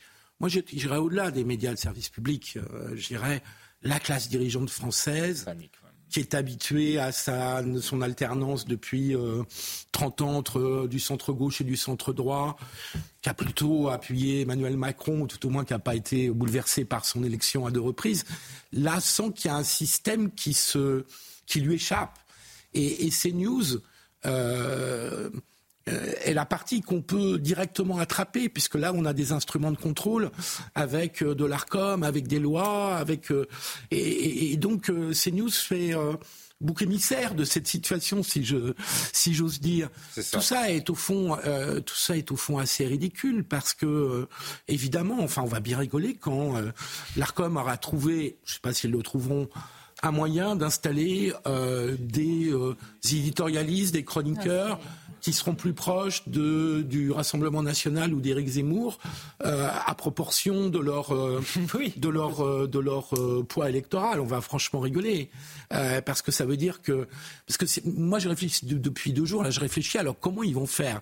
Et, personne. Et j'en discute avec des amis. On a. Je travaillais au sein de l'État. Ça nous fait deux jours de pub. Voilà ce que ça fait. Et à l'arrivée, il n'y aura rien d'autre. Il n'y aura rien Personne n'a le début de commencement d'une solution pour appliquer la décision. Parce que non, mais si vous appliquez ça au service public, public à France Inter ah bah, et, si vous allez décompter toutes les opinions de droite ou de gauche chez tous nos confrères, il y a un moment, non seulement l'ARCOM va s'arracher les cheveux, mais surtout ça va trembler dans les autres rédactions. Si respecter du pluralisme avec des instruments de contrôle, vous êtes obligé d'avoir des chiffres à un moment donné. Donc vous allez être obligé de prendre des chroniqueurs qui représentent une certaine ou qui sont proches d'une certaine partie de l'opinion. Comment vous le mesurez ça? Pas par des sondages d'opinion, vous allez le mesurer par des proximités avec des partis qui font des certains résultats électoraux. Je voudrais qu'on entende François. Et là, on, tombe dans le délire le plus complet. François Jost, sémiologue euh, que j'ai attaqué gratuitement et vous savez quoi Je vais, je vais, je vais, je vais retirer ce que ce que j'ai dit. même si, un élève dissipé. Même, si je garde pas, je garde pas un souvenir impérissable euh, des, des cours auxquels j'ai assisté, mais peu importe, c'est pas la question. François Jost, donc qui est l'auteur que je que, que les invités, les téléspectateurs comprennent bien qui est l'auteur du rapport sur lequel Reporters sans frontières s'est basé pour saisir le Conseil d'État. Comment est-ce qu'il a fait son rapport et de quand date-t-il? Le, rapport, euh, on l'a réduit là considérablement hein, parce que ça, ça, ça montrait une analyse des, thèmes qui étaient abordés euh, et, notamment, évidemment, la partie qui a été retenue par le Conseil d'État, le pourcentage, le volume euh, des invités, enfin des tendances, des courants d'opinion représentés à l'antenne. Mais par rapport à quoi et, Alors, j'ai travaillé sur 15 jours euh, de, de démission. Euh, voilà, sur 15 jours, une tranche le matin, une tranche à midi, une tranche le soir. Non, ah vous avez analysé non, non, non, c'était sur CNews. C'était sur CNews. Pourquoi, pourquoi, pourquoi se focaliser sur CNews Voilà. Alors, parce que, euh, bien sûr, c'est la, la, bonne question, parce que euh, Reporters sans frontières euh, pensait que le pluralisme n'était pas euh, effectif sur ce CNews, et donc ils m'ont demandé de faire une analyse objective de ce qui se passait, qui était invité, quel thème, etc., pour présenter au Conseil d'État euh, des arguments pour dire, vous voyez, la, la chaîne n'est pas pluraliste. Il faut dire que c'était l'étude a été menée il y a deux ans. Hein C'était il y a deux ans. Alors maintenant, j'ai été convoqué comme. Ah oui. oui. oui, mais la chaîne, elle a pu évoluer depuis deux ans. le Conseil d'État prend une décision sur une étude qui a été faite il y a deux ans. Oui, c'est vraisemblable. Bah, euh, moi, je trouve que c'est dommage, effectivement. Ah mais mais euh, je peux vous, dire, je peux vous dire que j'ai fait des, comment une sorte de contrôle de ce que j'avais dit sur la chaîne actuelle et que ça, ça bouleversait absolument pas les résultats. C'est lunaire. J'ai pas d'autres mots. Oui, en même temps, c'est leur procédé habituel. Vous voyez, il y a toujours le mot étude, enquête, étude, enquête. Sauf qu'ils vont regarder quels sont ce type d'enquête. Pour eux, lorsqu'ils vont entendre un journaliste parler d'une invasion migratoire, parler par exemple d'un grand remplacement, ils vont considérer que c'est une théorie complotiste, que c'est l'ordre du fantasme. Donc, c'est de l'opinion. C'est simplement du commentaire. Et là, ils vont le classer dans cet élément-là. Alors que c'est un élément sur lequel on peut débattre. Il y a eu un documentaire récent sur France 5 où on voit Jacques Attali, François Bayrou qui parle des problématiques de natalité et qui explique que demain on aura besoin d'immigration pour faire face et que de toute façon il faut faire avec aujourd'hui parce que le continent européen il se diversifie, que c'est déjà le cas. Mais c'est un débat. Mais le grand remplacement est une thèse non, mais aujourd'hui, aujourd'hui, en tant que aujourd'hui, c'est hein. complètement accepté et assumé. Mais pendant des années, à chaque fois, on expliquait que c'était de l'opinion et de l'ordre du fantasme. Aussi, il faut considérer que ces gens-là, ils font de l'assignation à résidence en permanence. Ils vont vous expliquer que vous êtes d'extrême droite tout le temps pour vous disqualifier. Et ils vont aussi. Mais on est toujours à l'extrême droite de quelqu'un, à ce petit jeu-là. Mais bien sûr. C'est ça le problème. Qu'elle commence, euh, elle commence à la gauche de chacun, l'extrême droite. Mais à la droite de chacun, pardon, l'extrême droite. C'est tout un système où, où, ils se citent, où ils se citent entre eux et ils vont chercher, vous savez, parfois, vous allez vous retrouver dans un procès, vous allez retrouver avec des, des, des procédures. On va utiliser ces articles. Moi, je vois que lorsqu'ils ont essayé d'expliquer que, par exemple, Jean Messia ou Guillaume Bigot, il fallait euh, les sortir, vous savez, les considérer comme des personnalités politiques, ils s'appuyaient en fait sur des fameuses enquêtes qui venaient de certains articles où il y avait énormément de gens qui parlaient en off, et donc ça n'a absolument aucune valeur. Moi, je vais vous dire, il m'est arrivé quelque chose. Je trouve que c'est, on est en train de faire une tempête dans un verre d'eau euh, et de, de, mettre ces news au centre du monde. Et, moi, je suis très, très content. Hein, ça nous fait de la pub et on nous donne une importance que j'ai moi, je, non, mais j'ai pas l'impression que ce soit ces news qui menacent la démocratie aujourd'hui. Moi, je me tournerai vers les réseaux sociaux, je me tournerai vers les jeunes qui passent deux heures par jour sur TikTok, je me tournerai vers les 70% de Français qui s'informent uniquement sur les réseaux sociaux dans notre pays. Et ça, c'est très dangereux et très problématique. Mm. Je me dis que CNews euh, est une parole différente, que les gens sont les bienvenus pour nous, nous écouter, sont les bienvenus pour débattre. Ils sont d'ailleurs de plus en plus nombreux et nous nous en félicitons tous. Mais il y a des dangers vraiment, vraiment beaucoup plus périlleux pour notre société, je pense, que, que la chaîne CNews que nous représentons ici. Karima, pardon. Non, mais moi, je, trouve que, non, mais je trouve que c'est grave. Je pense pas qu'on peut minimiser ça parce que ça donne une idée quand même. En ce moment, en France, il y a des personnes, c'est ce qu'ils souhaitent, c'est leur, univers mental, leur souhait, en fait, c'est, euh, oui, idéalement, pour certains, ce serait de fermer une chaîne. Ça serait qu'il y ait certains points de vue qui ne soient pas acceptables, qui ne soient pas débattus publiquement. Euh, ça serait d'être finalement d'avoir une espèce de tentation totalitaire où on veut ficher les gens. Et on parlait tout à l'heure de la question, par exemple, de diffamation ou de créer préjudice à quelqu'un. Excusez-moi, mais si on vous colle des étiquettes infamantes qui n'ont rien à voir avec vous euh, et qui ne font pas place justement à la nuance, parce que sur un sujet, vous pouvez penser telle chose, sur un autre sujet, vous pouvez penser autre chose, vous pouvez avoir des nuances, et c'est très bien comme ça. C'est ça, un, pays qui est démocratique, qui, vise justement la, liberté. Eh bien, quand on commence à être dans un système de fichage, de surveillance, de contrôle, et, c'est parti de quoi en plus? Ben, excusez-moi, mais si on regarde euh, cette idée, c'est finalement une personne qui a écouté la télévision pendant deux semaines, il y a deux ans. Et qui a regardé trois émissions. qui a hein. regardé trois émissions à un moment donné. 20, 18 euh, heures qui a, refilé, qui a refilé un rapport à une organisation qui cible spécifiquement CNews, hein, parce qu'il a parlé de pluralisme, mais il visait CNews, il visait pas d'autres chaînes. Je veux dire, il a regardé l'heure des personnes... du matin, il a regardé Midi News de Sonia euh, Mabrouk, et, et il a regardé l'heure des pros le soir. changer le paysage de l'information en France, c'est quand même pas mal. Il faut dire que le point de référence de cette étude, c'est BFM. Donc BFM Mieux. la vérité, la doxa par rapport à CNews. c'est incroyable.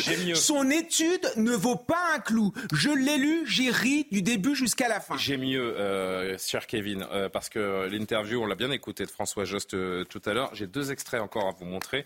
Alors d'abord, il explique comment est-ce qu'on va comptabiliser ben, qui est de droite, qui est de gauche. Est-ce que, est-ce que le mercredi, Karima est de droite et le jeudi, elle est de gauche? Le vendredi, ça, m'arrive souvent. Voilà, non, non, on va faire Valérie Expert qui, qui interviewait donc François Jost et qui a posé les, les bonnes questions. Écoutez, écoutez, regardez cet échange. Bah, je prends l'avis du monde, je prends l'avis de. Et le monde, lui, n'est pas qualifié d'extrême gauche ou de gauche euh, non, non, mais, par, certaines, non, mais si, orientation si politique. Je veux dire, le, jugement du monde ne fait pas, euh, n'établit pas la, la, la loi. Non, non, mais je prends... La loi Pardon, donc ça c'est le prochain extrait que je vais montrer. Donc comment est-ce qu'on va comptabiliser qui est de droite, qui est de gauche? Et Valérie Expert qui prend d'abord l'exemple de François Josse pour lui demander de quel bord il est. Je le comptabilise à gauche ou à droite pour euh, l'ARCOM? Je vous comptabilise comment? Comme qu'un humaniste ah bah, bah c'est ma tendance. C'est mon courant de pensée. Oui, mais, est-ce qu'on a fait un débat de gauche ou de droite? L'Arcom va nous dire quoi Non? Faut choisir. Vous avez reçu quelqu'un qui a. Mais non, attendez. Euh, que va faire l'Arcom? Que peut faire l'Arcom? Mais, mais ils ont six mois pour le dire. Ben mais concrètement, il y a des pistes. Eh il, y a, ben, il y a trois pistes pour l'instant. Alors, ça m'intéresse. Il y a trois pistes. Euh, il y a euh, euh, une piste qui dit c'est déclaratif. On va demander aux gens où est-ce que vous vous situez. Oh, ça, c'est une solution. Mais, attends, je vous l'ai dit. Je vous l'ai dit. Mais c'est fasciste. Mais c'est fasciste. C'est pas fasciste, écoutez, quand même. Mais moi, j'ai pas envie qu'on qu'on disait aux gens, mais d'où tu parles, toi? Oui, mais... Bon, la deuxième, ça consiste à dire, on va regarder si la personne appartient à un think tank, si elle a été dans un, euh, une, un, meeting électoral avec euh, machin ou, euh, machin. Troisième. Donc la, troisième, c'est un peu un peu semblable à, à la dernière, c'est de dire je regarde comment cette personne dans la société se classe, se classe. attendez, laissez-moi finir. Valeurs actuelles.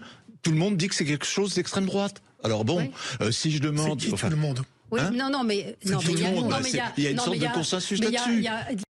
Je pense que c'est lamentable. Et je vais vous dire quelque chose hors antenne. Hors antenne, euh, on a appris donc et, Valérie Expert pourrait le, confirmer. Elle a demandé hors antenne à François Jost, par exemple, comment il faisait pour classer euh, notre camarade euh, tous les jours sur le plateau de, Christine Kelly, notamment Charlotte Dornelas. comment il fait pour la classer d'extrême droite? Vous savez ce qu'il a répondu? Sur Wikipédia. Je sais, Valérie me l'a raconté. sur Wikipédia. Mais, mais c'est ce que je voilà comment il a classé Charlotte Dornelas d'extrême droite. En fait, ça veut réguler l'information. C'est ce que je voulais dire tout à l'heure c'est qu'aujourd'hui, quelqu'un qui veut se renseigner sur vous, sur votre personne, il va aller voir votre Wikipédia et vous voyez qu'en fait, s'il y a un article du Monde, un article d'arrêt sur image ou de Libération, il sera toujours plus puissant qu'un article de Valeurs Actuelles ou de CNews. Et eh ben, vous allez me conduire au prochain comme de, extrait, comme de fausses sources. Et vous voyez, Julien, le, le problème, c'est que derrière, Ils veulent, en, classe, en faisant semblant qu'on peut être classé extrême droite, extrême gauche, sans problème, ils veulent d'abord disqualifier. Ils parlaient de valeurs actuelles. Vous ouvrez le magazine Valeurs actuelles, aujourd'hui, il n'y a plus aucune page de publicité. Et c'est pour ça que c'est extrêmement grave. Parce que, on explique, les annonceurs Bien sûr, refusent de participer à, on du de, valeurs actuelles. Ça me fait penser au procès stalinien. Staline faisait exactement la même chose, c'est-à-dire qu'il désignait les coupables, il, trouvait, il trouvait des preuves, il trouvait, des preuves contre les personnes incriminées et il les faisait condamner. C'est exactement le même processus. D'abord le dernier extrait et euh, Philippe et Alexandre vous direz un, ah dernier mot parce que je voudrais rebondir sur ce qu'il disait Eric. Donc comment la suite du raisonnement et la fin de ce raisonnement, comment est-ce qu'on va définir euh, les sensibilités de chacun en fonction de ce que vous dites. Est-ce que c'est un discours de droite, est-ce qu'un discours de gauche? Eh ben, Il y a une boussole. Et cette boussole, c'est le journal Le Monde. Ah, je vais vous en parler tout à l'heure.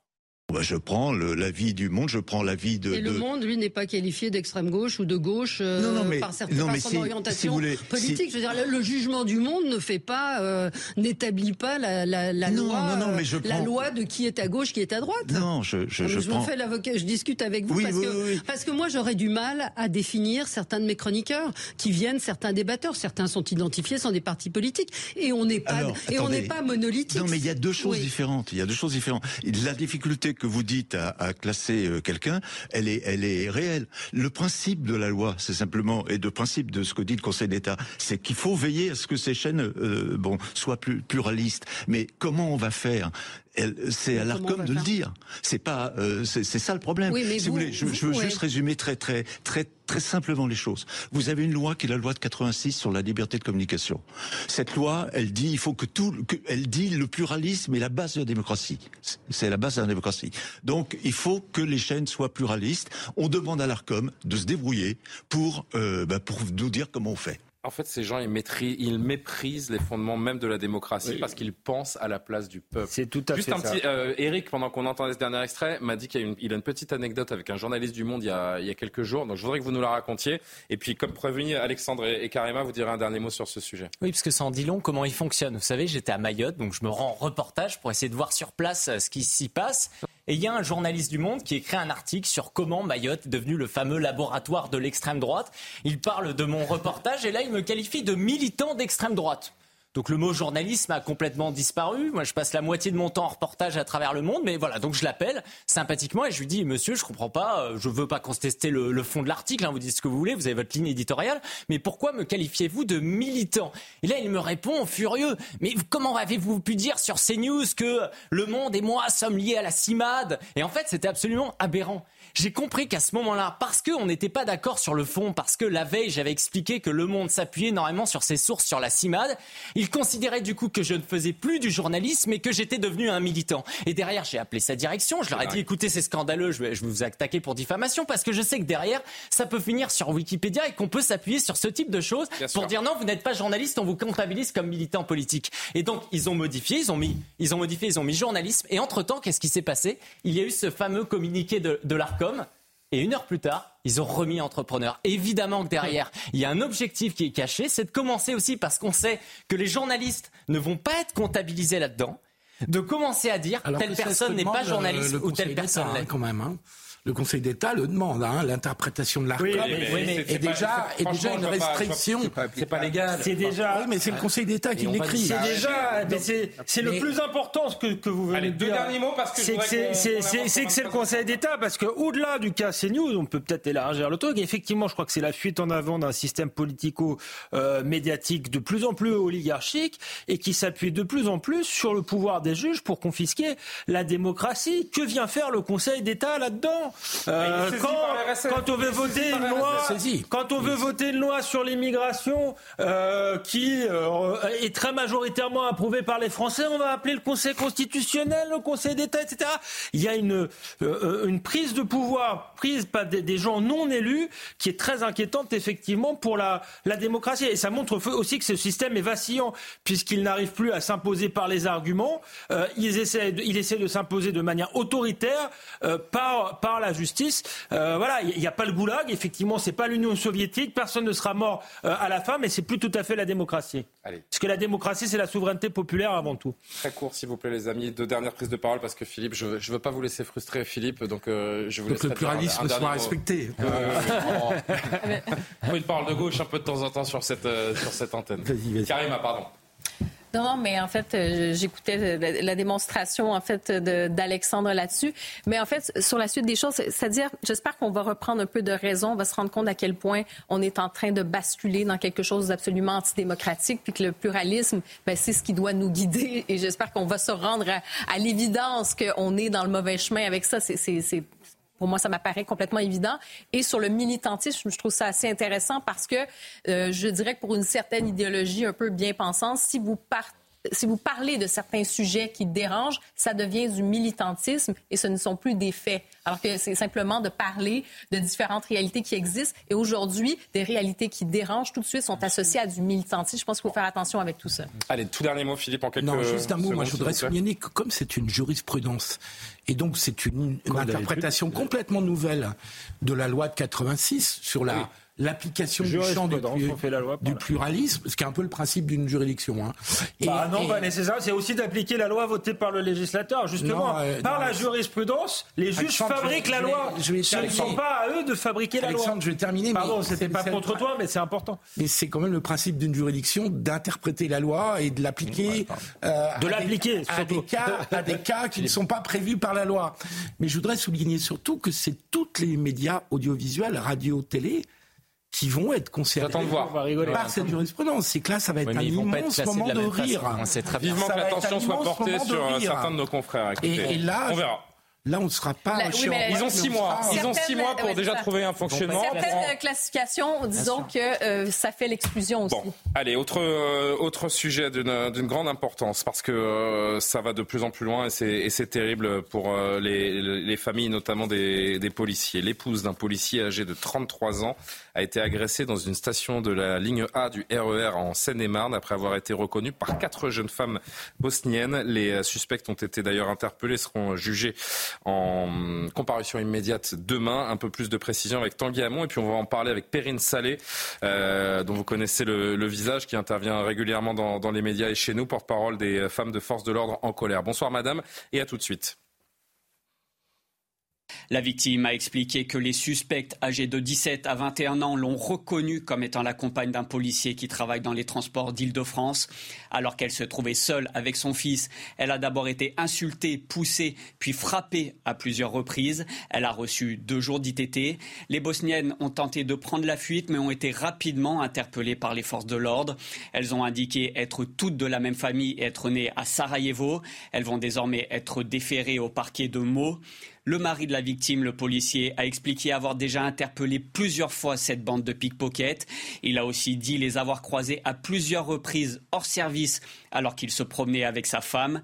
Lors d'une interpellation survenue ensuite, elle s'était d'ailleurs montrée menaçante envers lui. Elles avaient décrit physiquement sa femme pour l'intimider. Bonsoir, donc Perrine Salé, merci d'être avec nous. Je rappelle à nos téléspectateurs que vous êtes la porte-parole des femmes des forces de l'ordre en, colère. Ce quatuor de jeunes femmes s'en est pris physiquement donc à cette femme de 33 ans après l'avoir reconnue comme épouse de policiers dans cette station de RER. E on sait que les policiers sont en danger, ça c'est une certitude. Même quand ils ne sont pas en service, on commence à le savoir aussi. Maintenant, ce, sont donc les familles qui sont en danger et qui prennent des risques en sortant de chez elles.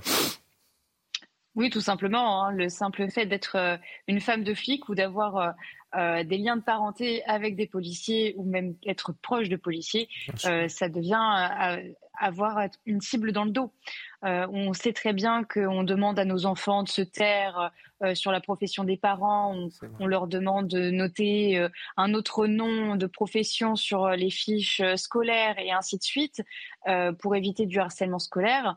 Mais euh, aujourd'hui, c'est le simple fait d'être une famille de flics qui fait qu'il y a un vrai danger qui plane sur nos familles.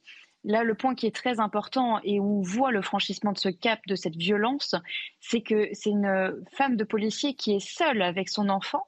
Euh, donc, il n'y a aucun lien direct, on va dire, qui, le rapproche avec, euh, avec son mari ou avec la profession de son mari. Elle est juste seule en train de se déplacer avec son enfant Et, je me demande d'ailleurs comment ces jeunes femmes peuvent faire le lien avec le, la profession de l'époux, justement, s'il n'est pas euh, dans le secteur ou s'ils n'ont l'ont pas aperçu auparavant. Vous avez un peu plus d'infos, vous, là-dessus? Bah, tout simplement, comme ce qui a été dit dans votre reportage précédemment, le fonctionnaire de police avait émis euh, avoir euh, déjà croisé ces individus, ces jeunes femmes euh, hors service, et très certainement comme oui, qu'il était en famille à ce moment-là. Euh, tout à fait. Comme ce que l'on peut faire malheureusement comme tout le monde ou heureusement, je ne sais pas, c'est-à-dire d'aller faire nos courses euh, en couple euh, ou avec notre famille, aller au restaurant, sortir, enfin normalement essayer de vivre comme toute personne lambda et être malheureusement croisé, reconnu, identifié. a priori, elles avaient déjà décrit physiquement sa compagne euh, précédemment. Donc c'est vraiment quelque chose qui était euh, voulu de la part de ces quatre personnes. Mm. C'était euh, de s'en prendre à la femme de ce policier. Je rappelle qu'il euh, y a un gamin de 13 ans hein, qui a vu sa mère se faire agresser par cette quatre jeunes femmes et on peut imaginer le, traumatisme également. On pense à ce, très jeune adolescent euh, qui euh, peut durablement être traumatisé par ce qu'il a vécu. C'est le quotidien, hein, Perrine Salé, des, des, policiers, de leur famille. Ils sont reconnus désormais, affichés, menacés. Vous diriez que c'est une augmentation constante, qu'on franchit encore de, de nouvelles limites dans cette détestation des forces de l'ordre et tout ce qui s'y apparente, donc, de près ou de loin? Évidemment, on, a un accroissement dans cette violence et, c'est une succession d'événements qui, ne cessent de croître. Euh, ça a commencé avec les photos de famille dans les halls d'immeubles des dealers.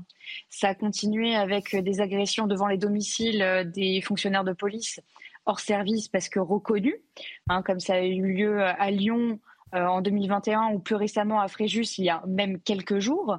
Euh, ça a été également des euh, mots sur les pare-brises de nos véhicules, ça a été des lettres de menaces dans nos boîtes aux lettres, c'est également le domicile de, certains, de certaines familles de policiers qui sont tagués avec des injures et notamment j'ai une compagne de policier qui m'a contacté au mois de décembre pour avoir eu son mur d'habitation tagué avec crève putaflic écrit dessus. Euh, et aujourd'hui, bah, effectivement, c'est euh, la violence physique. Euh, et malheureusement, on, ne peut pas parler de, du sort des familles qui ont une cible dans le dos aujourd'hui en raison de la profession de, de leur mari ou de leur femme sans penser à Magnanville. on ne peut pas ne pas faire le lien. Là, c'est un enfant de 13 ans qui a vu sa mère agressée en raison de la profession de l'époux.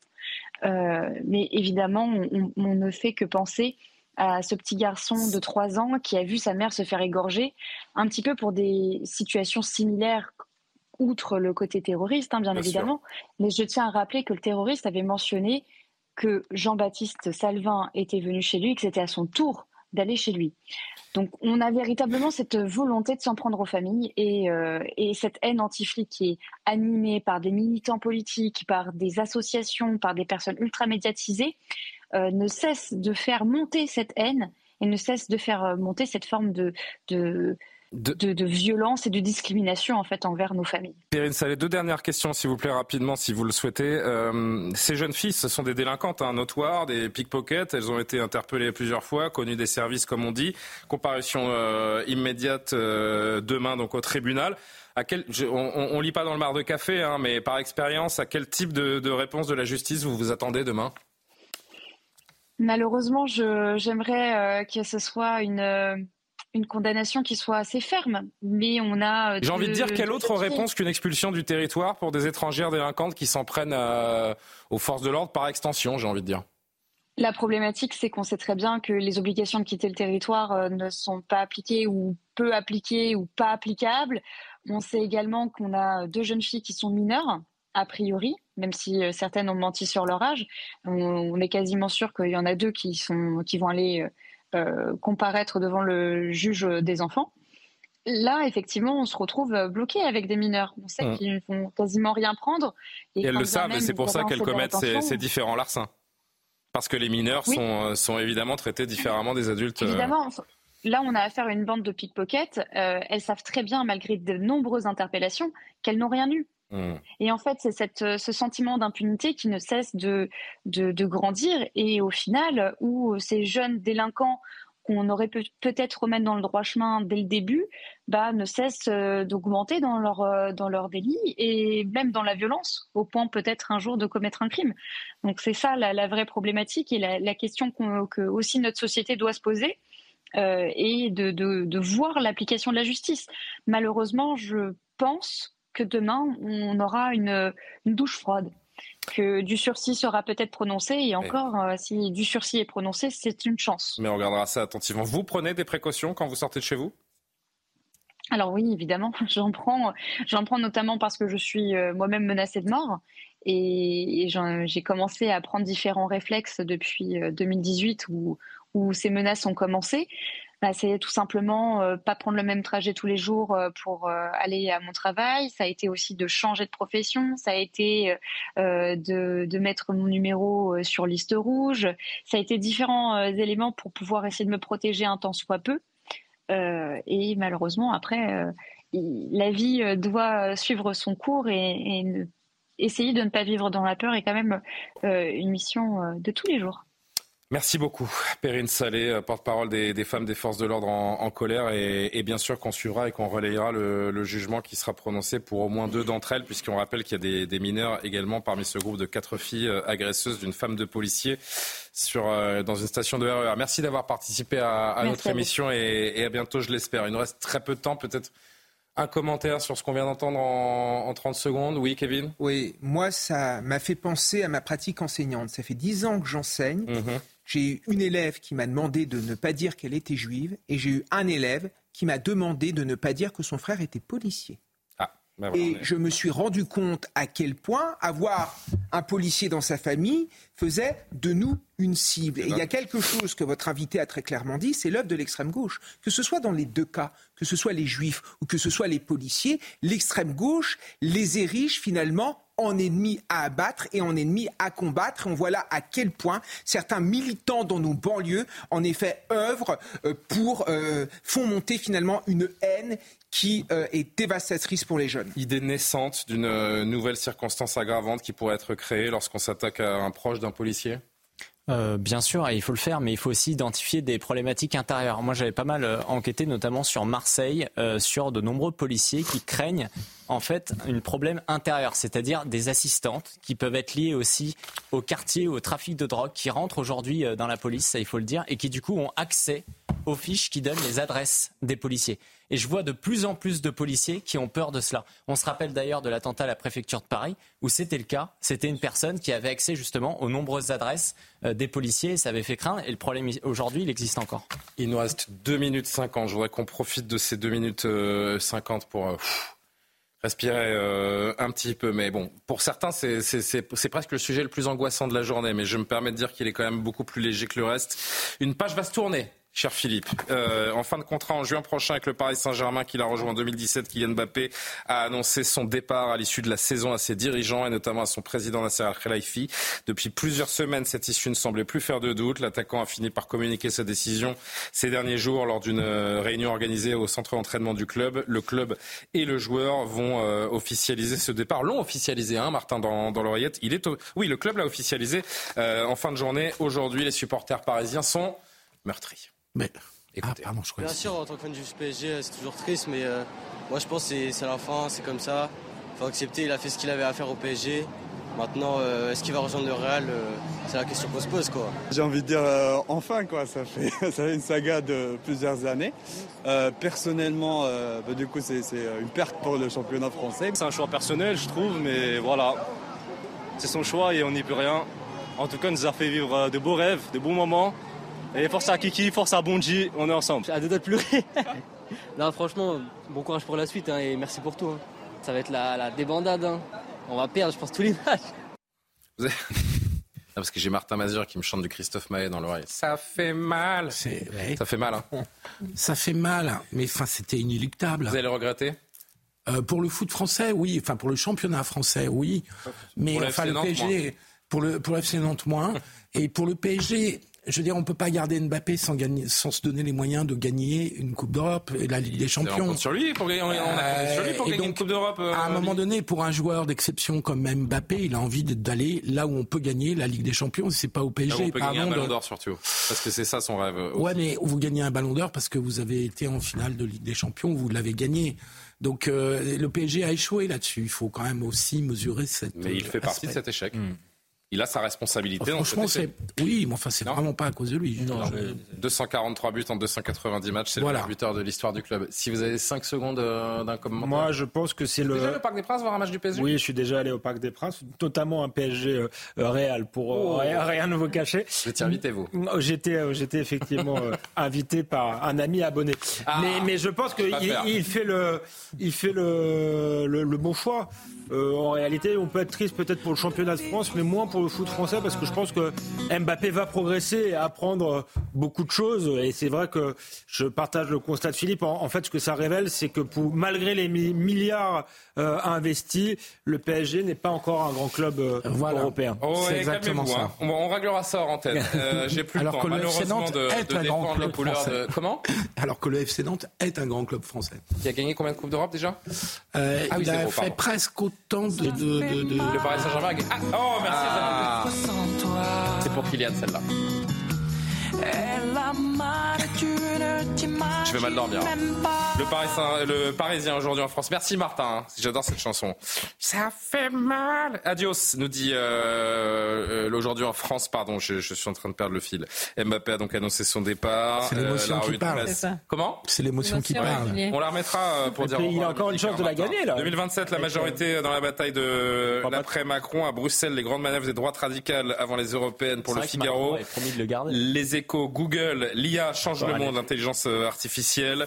Ouest France, les voitures françaises, de bons résultats, mais eh ben, on comprendra le, la raison de ce mais en lisant les pages de Ouest France euh, demain. Midi libre, la grève SNCF, les galères, les plans B, les usagers qui témoignent, et puis la voie du Nord. Ah, on a rarement la voie du Nord, ça me fait plaisir. Merci les amis. Voitures sans permis, mais plus sans contrôle. À partir du mois d'avril, les voitures sans permis seront soumises au contrôle technique. Ah bon? Une évolution contraignante pour certains propriétaires aux moyens limités. Ben, Un peu comme pour CNews. Merci les amis, ça fait mal de vivre sans. On l'a encore je vais vous souhaiter un bon week-end. Remercier Martin Mazur, euh, notre disque jockey en chef, donc, et chef d'édition euh, également. Je vais lui rendre hommage parce qu'il il en peut plus, il, est, il boue à l'intérieur. Il est en train d'exceller euh, avec le, ballon rond ces derniers temps, Martin, donc je le salue et il est excellent. Coralie de Leplace qui a préparé cette émission, Maxime Fer. On remercie Olivier de Kerenfleck qui va prendre le relais de Soir Info Week-end à partir de demain soir. D'ici là, vous avez rendez-vous à l'édition de la nuit. Michael Dos Santos, bon week-end à tous, bonne nuit et vive Christophe Maé.